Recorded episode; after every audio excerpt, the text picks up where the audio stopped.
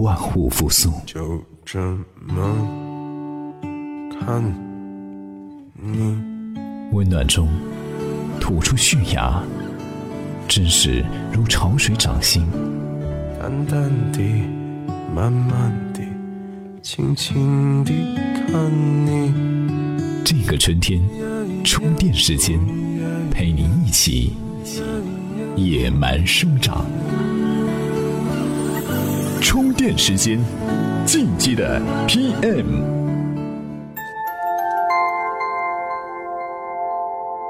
干成了才叫事儿，伟大的都是熬出来的。大家好，欢迎收听进击的 PM。考虑到啊，这个世界上有很多所谓的中性人士，从外表上看啊，实在是分不清楚男女。就有人针对这些人的需求呢，想做一个中性厕所。他的逻辑是啊，这些分不清性别的人，应该既不喜欢上男厕所，也不喜欢上女厕所，那干脆造一个不男不女的中性厕所好了。按照产品的逻辑来说，这没什么问题。目标群用户很多，而且貌似这个需求也很大，但结果却是这样的厕所使用率并不高，质疑声远远超过了赞同的声音。那为什么这样的产品不能火呢？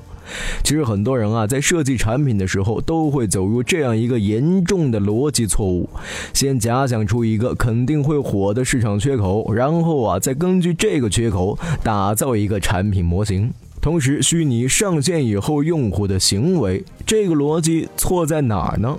又应该如何打造一个必火的产品呢？今天我们就来聊一聊这个话题。充电时间的听众朋友们，大家好，我是自媒体人一不生，很高兴能在这里向大家分享我的文章和观点。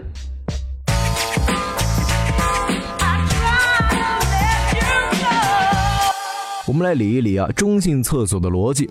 首先，假设一个市场切入口，认为这个市场一定会火，因为偏中性的市场容量足够大。然后不断的说服自己和团队，火的市场一定会诞生火的产品。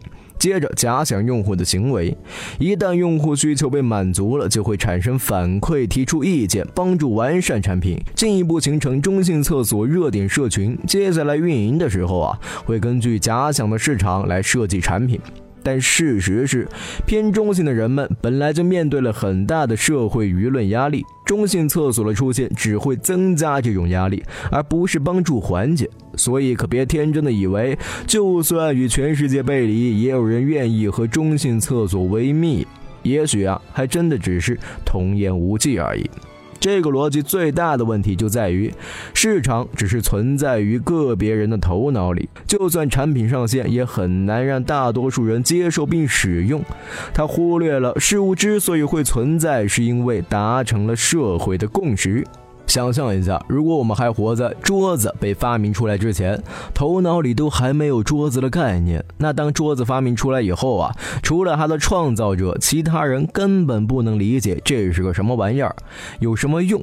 即便啊，桌子确实是个好发明。但假如劳动的大多数人更喜欢蹲在地上，或是端着碗吃饭，那桌子的存在也就没有意义了。所以啊，在桌子出现以前，要先让人知道我们为什么需要桌子。大多数产品还没有成型的时候啊，都是假设大众已经知道了桌子是个什么玩意儿，并且对它的功能达成了共识。民宿产品 Airbnb 是一家服务型网站，联系旅游人士和家里有空房短租的房主，为用户提供各种住宿信息。二零零八年刚创立的时候，很不被看好，在创始地旧金山，经常有一些科技博览。当全世界的参观者涌来的时候，很多人都会订不到酒店。但就算订不到酒店房间，客人也不会理睬这种民宿。这就是没有达成社会共识之前，人们宁愿选择老的事物，也很少有人愿意尝试新的事物。毕竟，比起酒店统一化的管理，人们对民宿的卫生、安全等等问题还是很怀疑的。这种怀疑的恐惧，完败来自新鲜感的诱惑，也是这种普遍的恐惧让 Airbnb 很长时间面临倒闭。只不过后来的 Airbnb 找到了创造社会共识的办法，幸运地评上了全球五百家最具创新力的公司之一。相比起来，曾经大肆宣传匿名社交应用的秘密就不幸了很多。我们来听一听今天的充电贴士。充电贴士：匿名社交应用秘密曾经估值一亿美元，从创立到关闭只用了十六个月。秘密可以匿名发送吐槽信息，对付同事和老板的妙招，后悔没能发生的爱情和八卦等。一开始盛极一时，满足了人们的好奇心。久而久之，因为匿名，秘密上面的内容大多都是负面情绪的宣泄和充满挑逗的情色话题，导致二零一五年四月，创始人不得不宣布关闭秘密。